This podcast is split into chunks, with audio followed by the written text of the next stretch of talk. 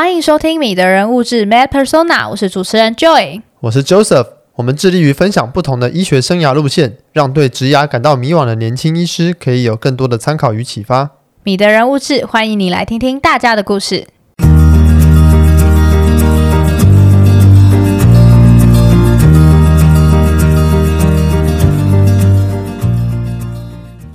这期来宾张丰瑞医师曾任职星光医院整形外科。为了打造更优质的工作环境及团队，张医师目前任职于多家知名医美诊所。张医师专精五官跟眼整形以及身体雕塑，包含隆乳、抽脂手术等。医美诊外医师的生活形态是如何？在忙碌的门诊开刀生活之外，要如何持续精进自己的技术和美感？乐于分享的张医师也在许多社群平台分享专业及生活，包括 Podcast、YouTube 分享整形外科的科普内容，让客户更了解整形医美的世界。经营自媒体对于医美医师来说有什么优点？从面对病人到面对客人，这之中又有什么需要调整和学习的呢？让我们欢迎追求 EMM 完美境界的张丰瑞医师。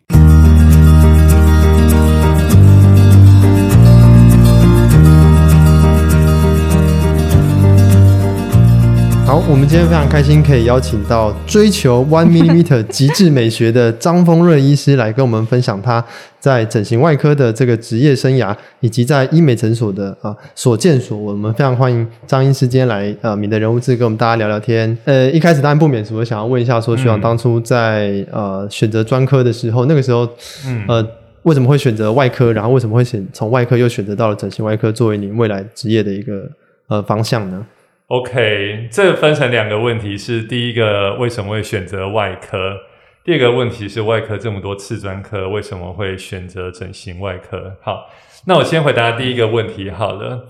那我觉得所有医学生在进入医院实习、见实习之后，不免就是会面临到要选择哪一个科一个最大的问题。那我觉得这个。我觉得当初我可以讲一个很好呃一个小故事。我当初并不是要选外科的，在刚当实习医师之前，我可能会觉得我蛮适合小儿科医师，因为可蛮喜欢小朋友的，所以我想，诶 maybe 我可能会想走走小儿科。之后呢，我也想，我也可能会做个耳鼻喉科医师，因为当初耳鼻喉科医师觉得，诶好像很多的发展性。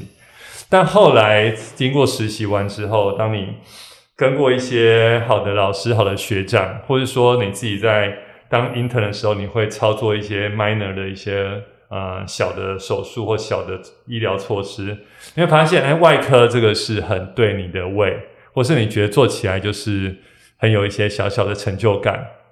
那另外一个因素应该是说，在行业过程中，你会看到一些对你很有影响的 role model 的老师，嗯哼，特别是一些主治医师，你会发现说。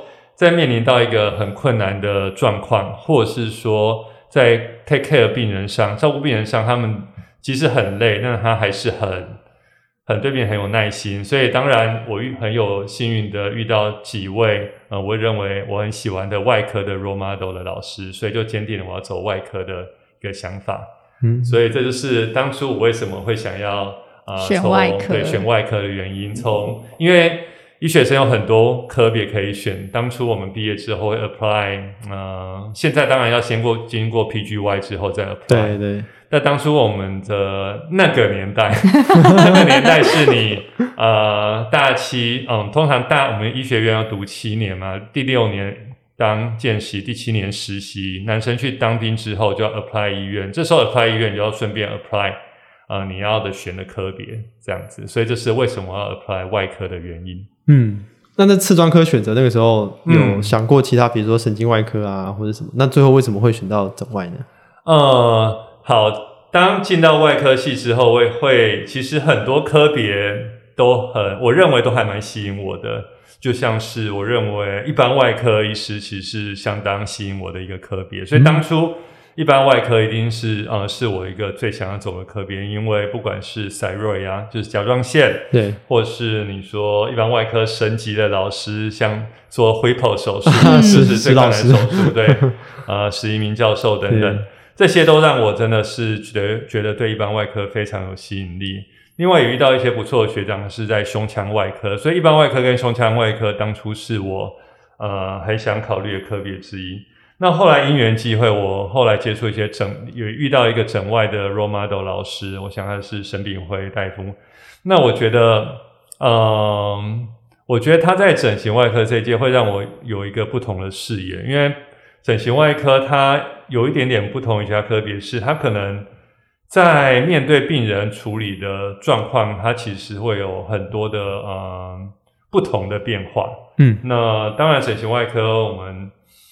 呃，包含说显微手术或自由皮瓣 （free flap） 手术，或者其他的方向，我会觉得在医疗的这方面也是觉得非常有趣。加上有遇到一个非常启蒙我的整形外科的老师，所以我就觉得，嗯、呃，后来我就选择整形外科当我呃次专科的主攻项目。哦，嗯、那呃，在考到这个整形外科专科之后。前前，我想大大部分都是 CR 毕业的前后，就会开始去思考说，那我 CR 结束之后，对、呃，下一步要要要留在大型的 center 呢，嗯、还是要往区域医院，或是像整形外科，就还有往基层的这个路线嘛？那那个时候拿到整专前后，那个时候是怎么开始去构思自己未来的职涯的一个蓝图或是想象？嗯，这个问题我想一下。我觉得当初每个人在拿到次专科的时候，我们都会想说，呃，发挥所长，可能会留在医学中心，啊、呃，对，服务一下，就是在医学中心贡献自己的所长。因为毕竟大家已经从医学生或者在住院医师，在医学在医学中心待了七八年了，甚至更久了。那这个时候你会来到一个呃分歧点，就是说你要继续在医学中心服务。另外一个在整形外科，大家知道整形医美的市场也是很蓬勃发展。另外一个你可以选项又是到医美诊所，所谓的自费市场，或我们叫做呃私人的诊所服务。那另外一个就是我们可能是先暂时的先两个都兼顾。很多的医学中心，它可以让自己的整形的医师去报备支援其他医院，或是甚至报备支援。医美诊所哦，所以我觉得这是现在也相当好的一个趋势。在一个医师他还没有确定自己要哪个 field 之后，maybe 你可以同时努力在医学中心做一个呃贡献所学。另外一个是你也可以在报备资源情况下到医美诊所，不管是去学长的诊所，或者是说你自己去呃接洽一些诊所，你可以了解外面自费医美市场是什么环境。嗯。所以这样子，我觉得并不是一个零和游戏，不是说你只能二选一。嗯，嗯，在二选一之前，你可以先了解你个人的兴趣跟特色。当我也不乏听到说，有些出来的呃，到自费市场医美医师，他觉得，哎，其实他还蛮怀念在医美在医学中心执业的日子，哦哦、也有这种。对，因为毕竟在外面可能会面临到一些不同的状况。是是是。那以我自己来当例子来讲，当我在。呃，当主治医师之后，我可能就是也有涉猎一些去学长的诊所啊，或者说去一些呃认识的呃整形的呃医美诊所啊，呃，我也是在旁边跟着学习，或是说哎了解一下我是否适合这个状况。嗯哼。那后来我觉得，哎，其实这个是还觉得蛮适合我对职涯的规划，所以呃，后来就是觉得，哎，那我就在外面的整形诊所发展。那当然，那时候我也留有留一些驻诊的诊次是在医学中心，嗯，所以其实我要说的是，如果说大家对于选择这个会有点困扰或 worry 的话，我觉得现在的很多的机制，不管是一些医学中心，它都有一些可以让你两边都去多多的去学习跟磨合。是，而且我觉得现在很多呃医学中心里面都有设医美中心，那医美中心很多都是以皮肤科跟整形外科医师。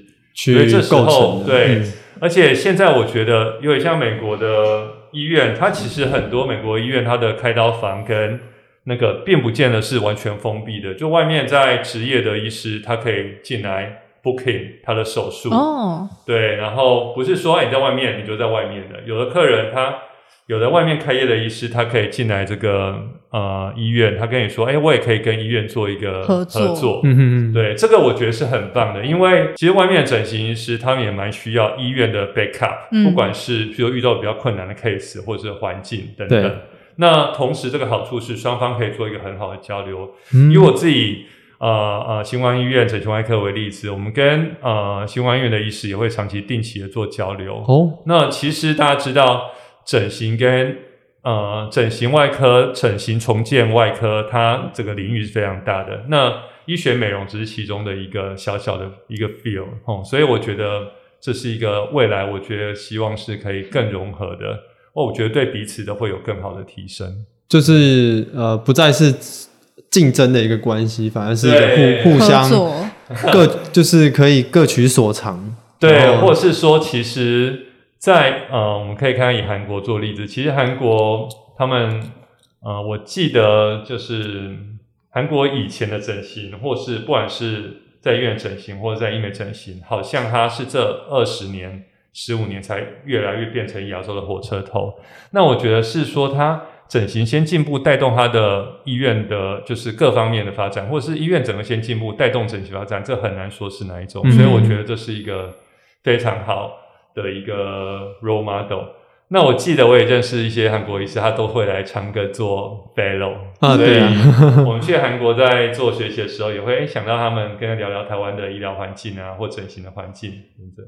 台湾好像很多想要学鼻整形的，会去韩国的那个鼻网的那个诊所学习。对对，学。我想我我也有去过啊，真的啊。对对对，其实台应该这个。Joseph 讲到一个很有就是韩国的，当然因为整形的手术，我们讲整形手术、医美手术，他们蓬勃发展，嗯、所以他们也发展出很多的一个呃衍生出来的教育的体系。哦，所以很多台湾医师，不管是呃我这个年纪的，或者大我五岁、十岁医师，都有去像 Joseph 说的这个。整形郑医师吗？呃，对对，叫郑东学医师。郑东学，对对对，全亚洲都都知名的一个地方。对，他相当在韩国一个相当知名的整形医师。对哦，那诶像这种教学的，是不是也变成他们的一种商业模式？嗯、就是开班授课，授课，然后教全世界来的医师，也是他们诊所或是像他们这种很厉害的医师，他们的一种额外的一种收入方式。我觉得可能也是因为。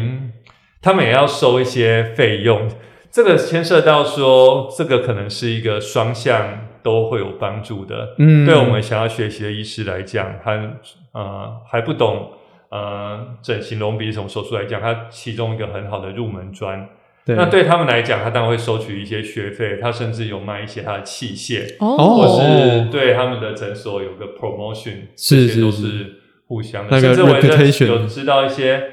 台湾的医师后来有过去那个诊所当三个月或半年的 fellow 哦，对，哦、去专门学习隆鼻手术等等。OK，所以我相信这也是某种商业模式，某种对他们也是很棒的一个互相学习，对，互相学，他也可以了解台湾的一些呃一些观念，对，对。等等。诶，刚刚学长有提到说，那个时候也是有在医院和诊所两边。嗯呃，各各个去了解一下自己怎么样适合什么样的环境。那那个时候最后觉得说外面的市场比较合适，学长那个时候主要哪些是学长让你觉得考量上面最呃支持你往这个方向走的？是呃面对的病患或是客人的属性呢，还是说呃整体生活作息上面的的不同？你你觉得那时候最最让你呃吸引你往这条路走的原因是什么？呃，我后来觉得，其实应该说，我后来去整形诊所，我觉得经过一些 practice，我也觉得我还蛮喜欢呃外面整形诊所的一个环境，因为其实你可以更好的去服务一位客人，是，然后可以帮他做一些细节的操作，这当然其中一个原因，就是我认为，呃，经过我了解整形医美诊所来讲，我觉得。这个环境跟工作的氛围或是 lifestyle 蛮适合我的，这是第一个。嗯、第二个当然不免主要想到说，哎，那呃，虽然我想来整形，在虽然我很想在医学中心继续发展，这可能要牵涉到，哎，有没有适合你的位置，或是适合你的领域发展的主治医师？有点像当兵，你有没有适合你的缺？有没有这个缺可以让你去做这件事情？是。所以诸多综合考量之下，可能暂时那时候并没有很适合我的呃主治医师的缺。那第二是，我觉得，哎，我在整形诊所这方面，我也觉得我做的也还不错。嗯，那客户给我的反馈也蛮高的。是。所以这综合因素考量之下，那时候我就把我主力移到啊、呃、整形诊所去这样子。嗯，那如呃，像学长您刚出去诊所的时候，嗯、他执行的业务跟过去在医院学习的内容，嗯、您觉得最主要的不同是在哪里呢？OK，呃，在整形诊所，因为在做医美整形来讲，它主要就是全自费市场，对，所以它主要偏就是医学美容这一块，所以在诊所的客户啊，或是通常就是以就像。我们整形外科主要就是做各种的整形手术，双眼皮啊、隆鼻或是隆乳抽脂这几个主要大项目。嗯哼。那在医院的整形外科领域，我们有很多的领域可能需要做，包含是颅颜、创伤、显微手术、烧烫伤，那各种的重建手术，那当然也会有整形医美手术。那也就是说，当然除了医院。还有三大任务啊，临床、教学、研究。所以，呃，一个医师他可能，呃，他可能一天的时间人就这么多，我们可能必须要去分配，合理分配到这几个。你要做临床，你要做教学，你要做研究，写 paper 要花去很多时间，你要调病例等等。那加上在临床上，你可能有很多的，嗯，比如说颅炎啊，重建。烫伤，我说的各种的手术费类别，从、嗯、我们常说整形外科是从头管到脚的一个科别，从内可能到内脏还没有，从外面皮肤啊，什么肌肉啊、嗯、的重建、韧带重建等等。所以当然在医院的医师，他可能必须，所以在很多医院，他每个主治医师会有分主攻的项目，因为一个医师可能没有那么多时间，有人专攻手外科，有人专攻颅炎，有专攻烫伤。对，那到医美诊所，我们就会更 focus 在我们全力在做医美手术。可能我一礼拜一到礼拜六都是在做这个手术。嗯，那相对而你的 case 的累积也比较多。嗯，第二是当你做多了，你的技术、你的娴熟度来讲，可能也会进步的空间可能会比较快一点点。对，所以这是在整整形诊所，我们可以比较专攻在这一项领域的原因。嗯，那。当然，医院医师每个人也有自己专攻的领域，所以才能够我们称为次专科。次专科之下，还有每个人的主攻。对。那我蛮好奇的是，因为像呃，学长你刚刚提到这种隆鼻啊、隆乳啊这些手术，其实在呃医院训练的过程中，就像学长刚刚讲的，医院其实有很大的任务是在。呃呃，创伤或者是烧烫伤重建，或者是很多各式各样疾病类的重建。那在训练过程中比较没有 touch 到所谓的美容这一块。那刚踏出去诊所的时候，中间的这个呃技术或者是呃开刀术式上面的落差是怎么去呃去再去做进修的呢？呃，这牵涉到我我认为这个当然是一个很大的鸿沟。你从医院到整形诊所这个鸿沟的确是蛮大的。那当然，我觉得对呃，对一个医师要从呃，你刚刚如果以隆乳来讲，你从隆乳的重建到做呃做隆乳的纯做隆乳的呃手术，我觉得以前在医院做的这个基本功是很重要的。嗯，因为在做重建，不管你是做呃，创伤的清创，或者是说乳癌手术的重建，或者说各种状况，你胸廓的重建，都会让你对整个解剖构造、整个你身体的构造，或对组织，我常说整形外科对组织很有感觉，你很了解各个组织的弹性，你怎么去处理，怎么去 handle，怎么去 suture 它。嗯，当把这些基本功练很扎实之后，我认为在跨入美容手术的这个。领域基本功扎扎实的，你相对的这个鸿沟就会让它变得比较小一点。嗯，啊，加上如果你之后再做一些呃进修，譬如说去韩国进修，或者在台湾一些跟着一些在做美容整形手术的学长，他可以在旁边教学你，有点像是手把手的教学，或者在旁边看，或许 你看了，我们常说，要是一个有天分整形外科医，他可能在旁边看一下，他就可能知道你的。你的诀窍是什么？对，嗯、所以我觉得有两方面。第一是基本功如果做扎实了，这个鸿沟会缩小；第二个是可能在学习的历程上可能会多付出一些努力，不管是去韩国、去国外开会，或者说去认识的学长或诊所那边去进修，会让你比较能够无缝的接轨。哦，所以说其实去外面诊所执业的话，其实还蛮依靠说当时去加入了团队嘛。如果这样子的话，是不是比较能够直接的得到一些进修或者是一些在整形这一块的一些教学的机会？对，呃，当然，其实我们常说去做美容手术，我们在医院整形外科医师住院是要做六年，去医美诊所其实等于是你等于是一个全新更不一样的领域，所以。那刚才就也说很好，我们可能会选择，当你去了，如果你还不熟悉，maybe 你一定是要找，嗯，一些一开始你可能不会马上在病人身上做双眼皮，你可能会，嗯、你虽然你基本功很扎实，可能你还是要在学长旁边多学习一下，嗯、看一下，譬如说如何的操作，对，或如何的。planning、呃、对 plan 啊，怎么手术的计划，术前术后怎么去照顾他等等。嗯，那当你觉得嗯越来越有把握了，maybe 我们就慢慢把这个衔接顺顺的衔接上去，这是很重要的。哦、当然有一个嗯、呃，找一个好的诊所，maybe 有一些资深的医师在。当然一开始我们会从比较基本的手术来做起。当然，他要是你有一些资深医师可以。当顾问或让你询问讨论，我相信对你的进步也是会很快的。嗯，那刚刚前面有提到说，可能像美国或韩国，其实有很多是直接跟医院之间的一些合作。嗯，那这一块在台湾目前是没有这么普遍吗？还是说？呃，我觉得台湾也有可能没有那么的机制，并没有呃，好像变成一个司空见惯。通常我有看过很多在外面执业的医美，就是。在医美诊所执业的医师，他会在医学中心会有一个助诊。哦，嗯，对，他可能或是我认识有个医师，他也是一周可能有三天在医学中心或是大医院，然后三天在医美诊所。嗯，这样子他可能客户如果比较困难，他就会在医院处理。对对，哦，需要医院的一些对照护的人力啊，或什么的，或是或是其实。有些客人他根本他可能他的手术并不适合在医美诊所做，对。对那刚才就问到这个机制，我觉得还是是有，但是可能还没有像国外有点像 open office 的概念，哦、对，或 open hospital 的概念。嗯、当然，为什么国内没有做到这样？Maybe 有很多的 story，就是可能 open hospital 有一些。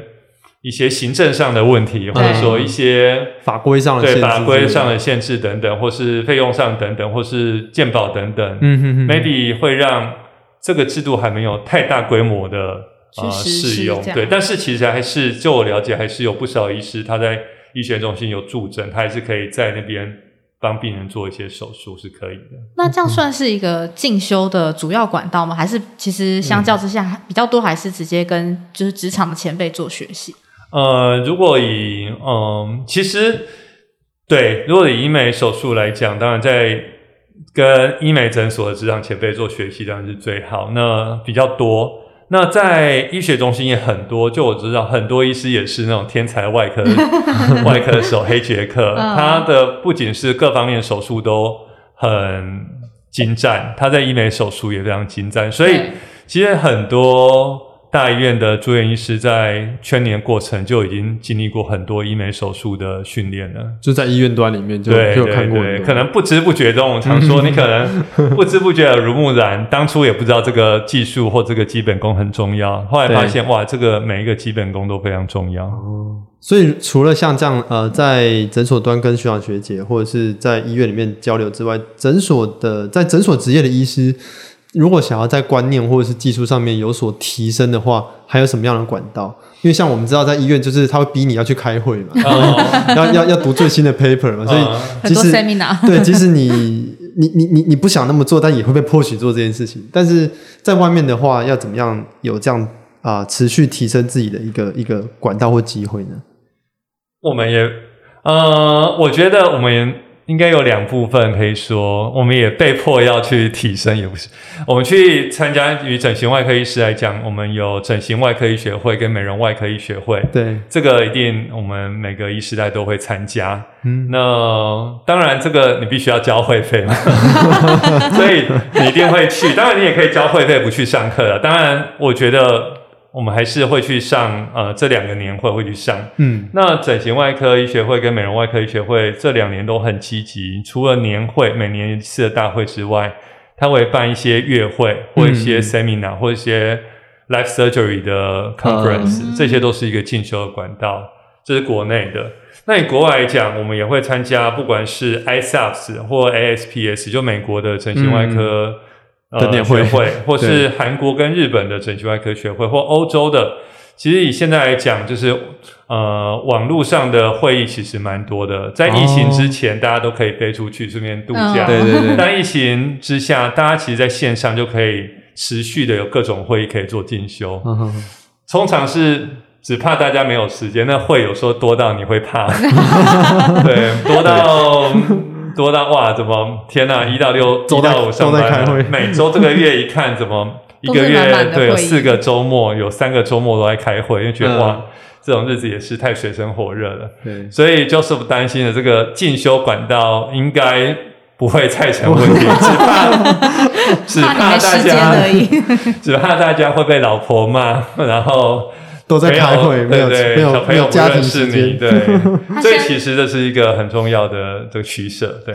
他现在就是常常周末也都不在。哦，对对对，对啊，没办法啊，就是训练期间就是，就像学长说，那个基本功要扎实。哦，对。对对，就是在住院医师阶段，真的时间都是奉献给医院了。嗯、那呃，当了外面主治医师之后，才发现，哎，其实时间。也会被其他东西占据，会议就是很重要一项。哦，那医美的会议其实也蛮多的，不管是手术、微整形，国内外其实还蛮多的。嗯嗯。所以学长觉得，就是从医院的生活到出去外面的生活，那个生活形态有没有落差？还是说，其实都还是被就是可能医呃业务上面包围了，医学的东西包围，其实比较还是一样很难有自己的时间。我觉得在。医美诊所自费，它相对，因为在医院的主治医师或住院医师，必须他当然有一些急诊的轮班，嗯、或是半夜值班需要轮。那这是在医院啊、呃，医师不可呃，就是必须大家都要经历经历的，或者大家这是没有办法，因为急诊 case 就必须要处理。那在医美来讲，它或许它比较少的半夜的急诊刀，因为它就没有急诊刀。嗯、通常急诊刀就是一些创伤或各科的急会诊等等。对。那在医美诊所当然自费市场，通常唯一的急刀可能就是你手术可能会有一些状况，需要比较急的去 check 一下你是不是有流血啊、bleeding 等等。嗯哼嗯。除此之外，它的时间、手术的排程或者等等是比较能够。你可以自己掌控度可以多一点点的，对，可能没有呃 医院那些行政规范，嗯，当然，当然你要配合诊所一些小小规范，但大大致上来讲，主治医师在诊所的呃对你自己的门诊的时间掌控自由度比较高，自由度比较高，或你排手术的自由度也是比较高，嗯，那会工作时间会很明显的 shift 到。跟一般人上下班时间不一样吗？比如说，嗯，像呃，一般人上下班时间是白天上班，然后晚上休息嘛。嗯、但是诊所会不会因为为了要服务，嗯，呃，晚上才有时间做手术、嗯、或是做疗程的客人，所以反而很多的上班时间是在晚上，对，蛮多的，对，蛮多的。通常可能。很多上班族下班才有时间看诊嘛，我们就可能要看门诊看到平均就一定要看到八九点，嗯、这是夜诊是一个 routine，几乎是、哦、真的、哦。对，那周六当然也是很多人想要开刀的时间。对，那很有些诊所礼拜日还是照常开开刀。对，那这也是不少诊所会采取的行为，所以。呃，的确，我们的生活形态会跟一些上班族，我们会采取他配合他有空的时间。嗯，但有时候常常也有医师是全年无休，好像早上也是九点开始开刀，开到呃下午傍晚啊，晚上看诊，也是一天工作十二小时，这么拼哦，也是。对，所以其实。虽然自由度更高，我觉得也是要你时间的分配，可能也要更更掌握度，不然你可能对，就看每个人比重在哪里。哦、对。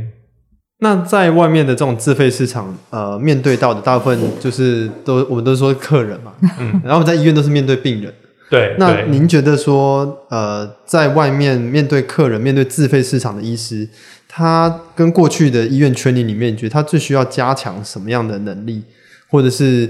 怎么样去衔接呃健保市场跟自费市场中间的差异？在诊所我们就称呼客户嘛，client 就是客户，嗯、把自己当成律师，他们是客户 （client），那我是客人。那医院是病人。那在客人来讲，应该说我们变得有点，我认为有点像是呃，以医疗本质的一个服务的产业。嗯，当然这是很重要，不能偏服务。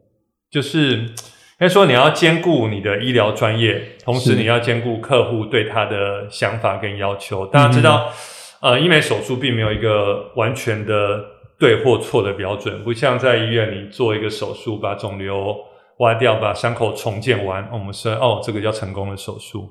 所以这时候，我认为医师在跟客户呃沟通这一块的能力需要很很重视这一块。嗯，嗯，你可能会倾听客户的需求跟想法，那听听看他对他呃他为什么要来做这手术，那他的计划是什么？那当然。我们的专业是，我们可以从他想要的想法跟我们专业做一个融合，嗯哼，然后去跟他讨论，哎，我们这个手术计划是否是很贴近你要的，或者说用一些图片的模拟或 Photoshop 模拟跟他讨论。这个我们是以我们现在医疗技术可以达得到的，那是否有贴近你的需求？很重要，必须要呃一个能力，就是跟客户沟通的能力。嗯嗯。那当然，相对的，你要付出的精神跟时间会比较多。每个客户平均来咨询，我们可能会花个二十二十分钟，嗯，甚至有的会甚至更久等等，或者有时候甚至不是手术前不止一次的咨询，可能要两次的咨询等等。这些都是需要跟客户建立的。前面会有咨询师或者什么先做初步的的讨论，然后才进到医师端吗？还是说，嗯，很 fresh 的，就是从由医师来做做做解释？通常，呃，大部分，当然我觉得有例外，大部分客客户走进来，他还是会先跟啊、呃、我们的医美咨询师做一个讨论。嗯，那这可能是并不是特别 focus 在手术，而是先了解客户他。基本的想要什么？有些人他进来，他只是会说他大概的方向。嗯、那医美咨询师他当然是介于我们客客户之间一个沟通管道，但他可能让客户更了解，呃，他自己想要什么。对、嗯。那我觉得这对于沟通上是更好的。对。那当客户他更 focus 自己想要是什么，或者他知道自己要怎么跟医生讨论之后，他过来跟我讨论。我觉得我们还是会很仔细的重新帮他评估，但是这整个沟通过程可能会更顺畅。就彼此之间的认知其实是拉近了一点，然后再来做一个深度的沟通，所以比较不会有那么多错评的状况。对，聚焦会更快。嗯、所以呃，大部分的诊所，就我所知，在都会有医美咨询师这一个角色。那这可以，其实当然有一些。我记得有一点小的反弹声，让说，哎，这个角色会不会太取代医师的功能？但我觉得它其实是一个协助沟通的角色，我觉得是还不错的。哦，那像我们呃，从学长的网页可以知道说，学长你是你的呃这个职业模式是在呃不同的诊所之间都有开设对门诊，然后呃客户可以去这些诊所找您嘛？那您觉得这样子的职业模式跟我们传统想象中说，哎，我出来要开一间自己的诊所？你觉得这个最大的差异，或者其中的优势或劣势，有有什么样的的这个 insight 可以跟跟我们分享吗？嗯，我想出来，呃，就有两条路可以走。第一个是所谓的开设自己的医美诊所，那自己当老板就是其中一个方式。当然，你会有很多的代价需要付出，你需要有一笔资金。你可能要管理人事，有很多的，反正当老板就是 校长兼撞钟。对。第二个方式就是，呃，像我目前一样，我可能在几个医美诊所驻诊，因为像牙医，你可以想象成牙医医师在各个不同牙医诊所驻诊。嗯。那它的好处当然就是，嗯、呃，你必不需要烦恼老板的柴米油盐酱醋茶。那它的小缺点就是，你可能到每个诊所，你可能如果你跑太多诊所，你可能会哎会觉得。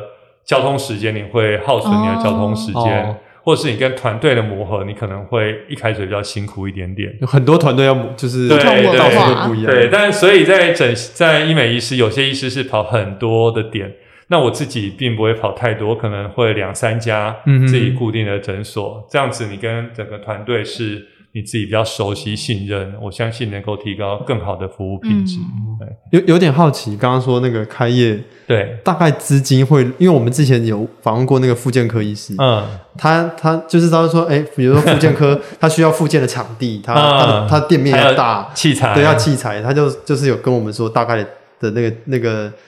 抓的那个润值在哪？那时候是说两千，说多少？什么两千吧？两千哇！因为他就要要店面呢，要什么？对，他是比较新颖的复健科。对对对对，两千哦！我想就医美诊所应该从一千五到无上限，无上限口袋多深？有一千五的到两千，两千五三千，这其实导这有点像是。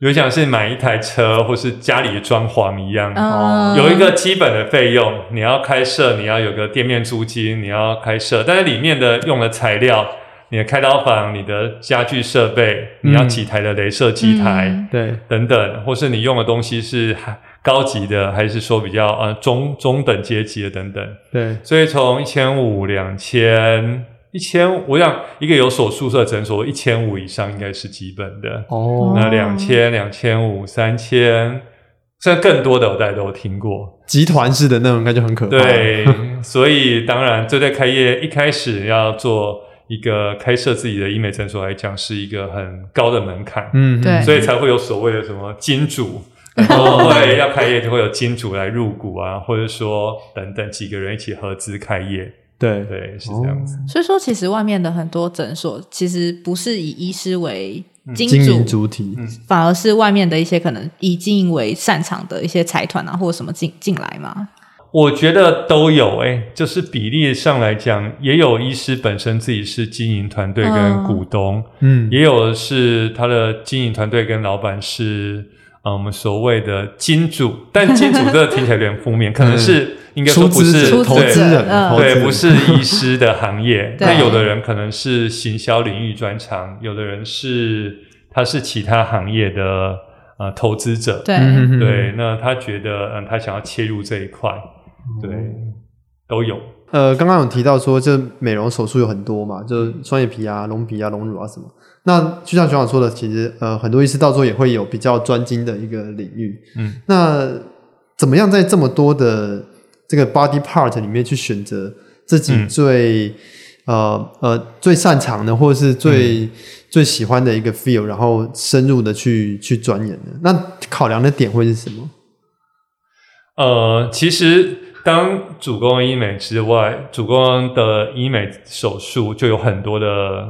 项目需要考量，像就是讲的，呃，五官跟身体这是一个大趋势。那五官有分眼睛、嗯、鼻子，那还有轮廓、削骨、嗯、对拉皮等等。嗯、那身体有分隆乳啊、抽脂啊，那还有现在很夯的女性的私密处的整形等等。哦、当然是当一个医师，就算他很厉害，他当然也说他。可能都会，可是到后面我们医师都会主攻几项。对，那怎么去选择呢？我记得我有问过一个韩国医师这个问题，说到最后面你怎么会慢慢的主攻鼻子或慢慢主攻眼睛？他说客人会告诉你。哦，所谓客人告诉你，就是当你都在做这些手术，发现奇怪，你一项手术的口碑越来越好，对，客户的呃介绍越来越多，那你自己也越做越心得，你自然而然。就是会慢慢的走向这个手术领域去，有点是就是 outcome 去对，从结果去回推，因为我每开某个手术，他并发症好多，病人一人跟我面 argue，、嗯、我就觉得很烦。那我开某项手术，天哪，我其实蛮有天分的，嗯、所以这个有时候就像是你客户慢慢的给你回馈，正向的回馈，正向增强，变成往你往那边推。嗯，当然你也可以立定志向。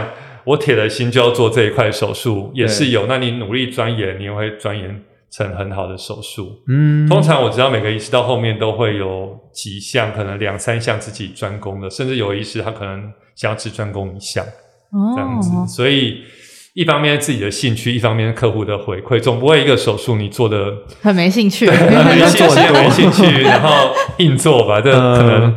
人生不会太开心，对客户可能也不会太开心。对，所以这是我觉得是一个呃冥冥中的一种磨合。对、嗯、对。对那在这么多的这种项目里面，你有观察到什么样的项目是已经很多医师在做，然后市场需求已经有点呈现红海？哦、那哪些项目是处于诶市场需求待开发，但是会做的医师还没那么多的蓝海领域吗？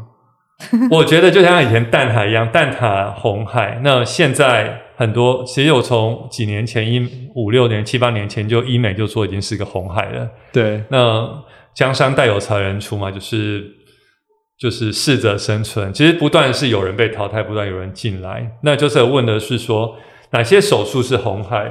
我觉得是蓝海的手术常常。一下子就会变成红海了，因为 蓝海手术对，如果它门槛低，嗯、呃，做很好，大家就会慢慢竞争进来。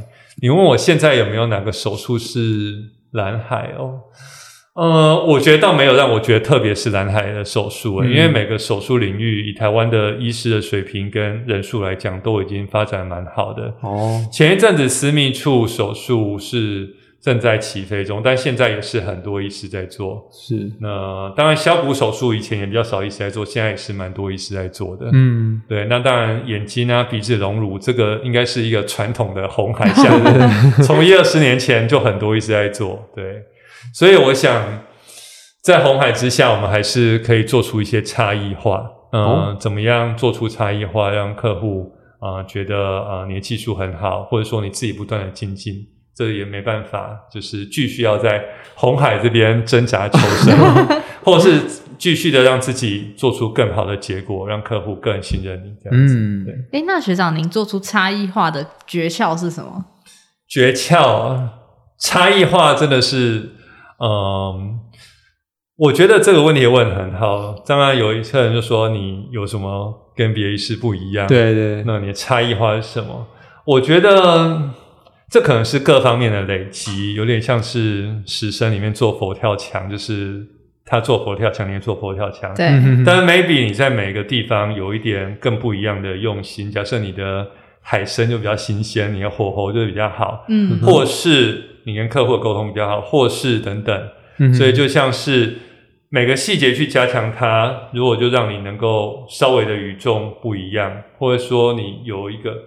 当然，你说最简单的是你要独创一门手术，但这个可能是蛮困难的，对，太难了。你要不是说天才去独创一名手术，但在独创之外，你也可以把每一项你的每个 component 做到最好或最极致等等，嗯、你可能就会呈现出你不一样的感觉。嗯、所以这也是我在追求的。你要问我正确答案，我可能也没有正确答案，但是。每一个细节都是，对，我可能会其实自己把每个细节做好。嗯、那当然，要是能够更有心得去独创一个更专门的手术，或者是在每个细节去修正一下，呃，我觉得就会更好。嗯，这让我想到一个小故事，就是之前在看《笑傲江湖》，就是说大家有看过《笑傲江湖》小说《五欲剑派》嘛？然后大家听到令狐冲创了一个剑法，大家觉得说哇。也太强了，为什么？因为每个五欲剑派剑法都是祖师爷千锤百炼百炼，哦、你要在一个剑法加上一个剑招，那真是极其难得的。所以我觉得，当然基本要做好，如果能够在手术的小细节做一点改善，就让就对，我觉得就已经会让你很与众不同、嗯、，outstanding 这样。嗯、那当然要深厚基本功，或是你的。平常对客户的 feedback 观察等等。哦，你觉得个人的美感会有影响吗？嗯、呃，个人美感当然是很重要一环。我觉得医美医师技术之外，我觉得美感是很重要的。嗯，对，美感包含你解读客户的美感，解读。哦呃，普世的美感或解读台湾的趋势等等，哦、我觉得这都是很重要的。技术很重要，美感如果没有，那也很 枉然。那刚刚有提到说，可能现在有一些整形，比如说私密处整形等等，嗯、其实某一种算是某一种趋势嘛。嗯、那不同科别的人会不会也一起来竞争医美的市场？嗯、那呃，假设说有一些我们知道说有些听众或许他还没有取得专科，嗯、但是也想要投入这个市场的，嗯、他们是有机会的吗？呃，我认为台湾的医美市场相对的是其实蛮开放的，哦、就是就做个人整形手术来讲，并没有限制某一个次专科或专科，嗯，甚至呃，我觉得是一个很开放的市场。对，所以其实当然，呃，在做医美手术的基本功，当你外科的手术很扎实了，你在学习一些手术上，你会感觉会事半功倍。对。那当然，如果说有一些不同领域的 doctor，他想要进来这个市场，我觉得，呃，我觉得在台湾也现在越来越多教育的资源，嗯，然后也越来越多开放的环境、友善环境。我觉得只要大家想要呃去做好一件事，应该都是可以做得到的。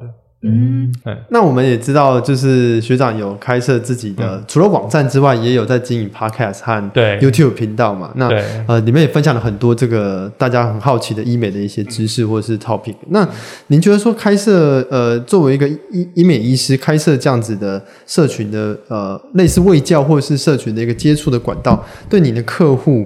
或是潜在有可能是您的潜在客群，有什么样实质的影响呢？包括说会不会在卫教上面真的会比较顺畅？他们先看过你的影片才来咨询啊，或者是呃会不会真的有诶把一些潜在的客户开发出来的这样子的一个好处呢？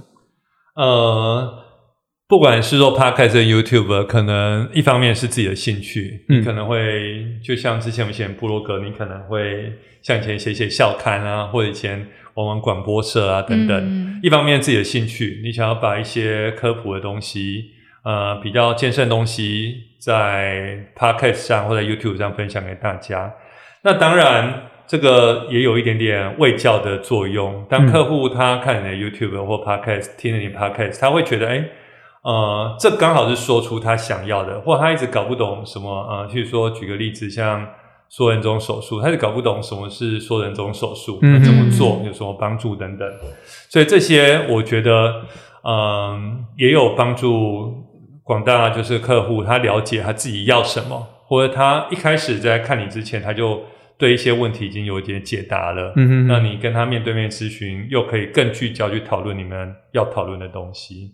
所以第一个是满足自己的。呃，想要分享 分享，对，每个人都有一些想要分享的感觉，不管是用文字分享，用声音，像你的呃，很多人家 podcast，我也在做 podcast，我们想用声音分享，我们用影像又对去分享，这些都是分享的一些过程。嗯，那重点是，呃，有些医师可能觉得做这个很辛苦，有些医师不想做，他觉得用其他方式。那我自己是也蛮乐在其中的，因为做这个你会觉得也蛮有趣的。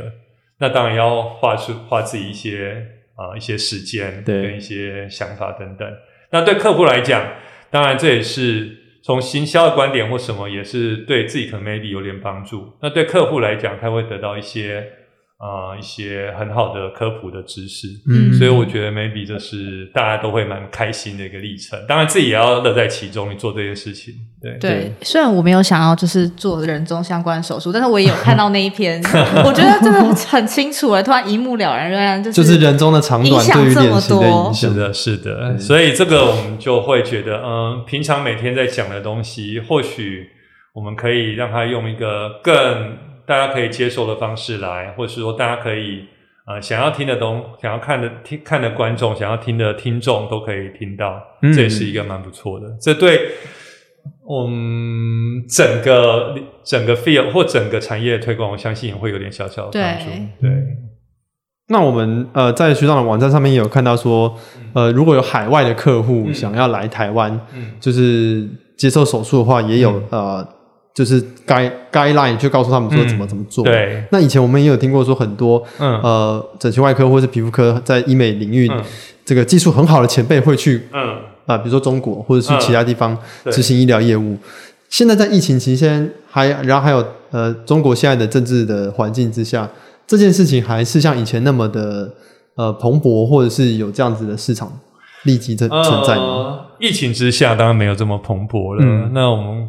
疫情之下，不管是去各国的旅行或客户来台手术的比例都大幅度降低。嗯，但是我们可以展望疫情之后。嗯，疫情之后或在疫情之前，呃，很多的港澳的客人是来台湾手术的。哦，那像新加坡或马来西亚，他们也蛮常来台湾手术的。嗯，那以前的中国的陆客也蛮多来台湾手术的，这是一个。国与国之间，因为台湾的医疗水准、医美水准还是蛮高的。嗯、那另外一个就是，也有台湾医师刚才就是有问说，到中国去做医疗的服务。对，那我也认识有些医师是几乎常住在中国，哦，可能一年有八个月在中国。嗯那有医师可能像我是偶尔才去中国一次，我有去过中国，可能呃三个月或三四个月去一次，可能一次去两天，可能做一些咨询，然后微整形的治疗等等。对，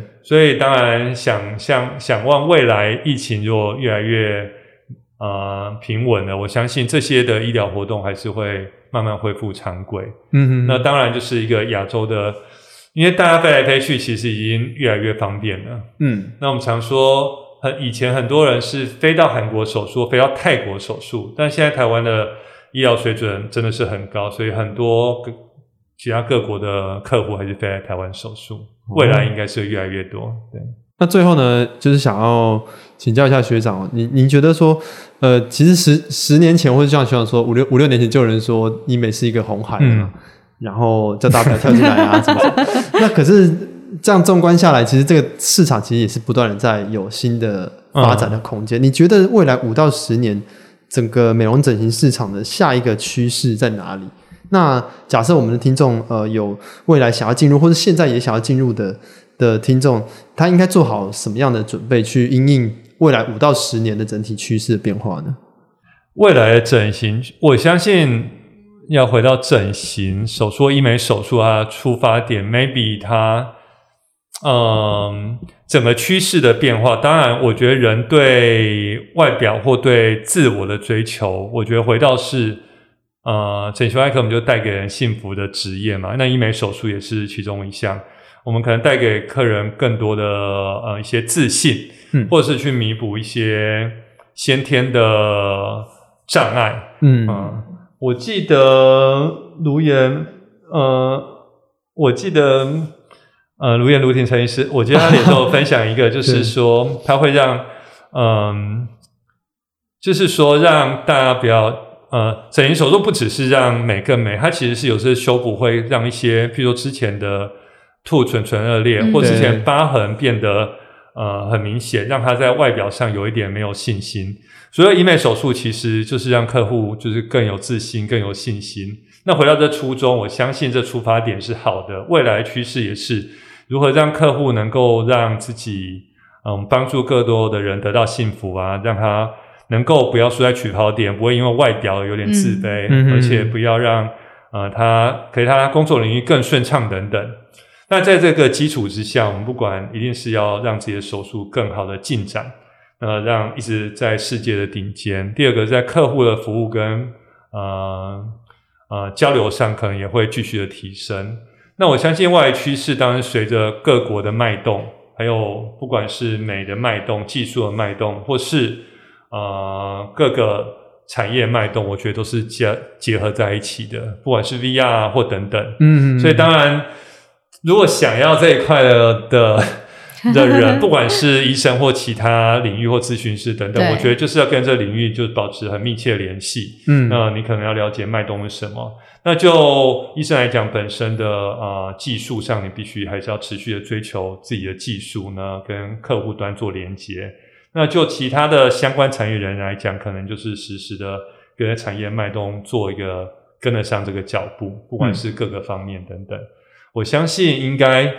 就是江山代有才人出啊！其实我们常说，我们就不断的在大家一起在进步，嗯，对。那虽然这是个红海，可是我觉得不断是还有很知名的医师、很知名的诊所、很优秀的医师带领我们往前进。我们期许自己成为这一个领头羊的感觉，嗯嗯。所以我相信，虽然是红海，但是大家还是很努力去把这个红海去扩大利基，或扩大这个 field，或扩大我们能够影响的这个圈圈，嗯，让红海。不知道能不能转蓝，应该是 有点难，但是或许我们可以让这个领域更成熟，大家更安全、更安心的做这个啊、呃，这个整形医美的这个领域。好，我们今天非常谢谢张丰瑞学长来跟我们分享了很多在医美诊所的所见所闻，非常谢谢他，谢谢谢谢周特，谢谢 Joy，谢谢。如果你是用 Apple Podcast 收听的听众，请给米的人物志五颗星并留言。如果你是使用 Spotify、YouTube、SoundOn 或是其他 Podcast 平台，也请你分享米的人物志给你的朋友哟。欢迎各位朋友到米的人物志的 Facebook 或 IG 跟我们留言互动。我们的 Facebook 有比较完整的节目介绍 po 文，而如果你想要看看 Joey 跟 Joseph 在制作 Podcast 时的花絮，也可以来我们的 IG 逛逛哦。如果听众有任何回馈或是想法，或是你有特别想听到的医师、学长姐或特定的职涯路线，欢迎留言或是直接私讯粉丝专业都可以哦。希望跟你一起丰富米的人物志的内容，发掘更多人生的可能。米的人物志，欢迎你来听听大家的故事。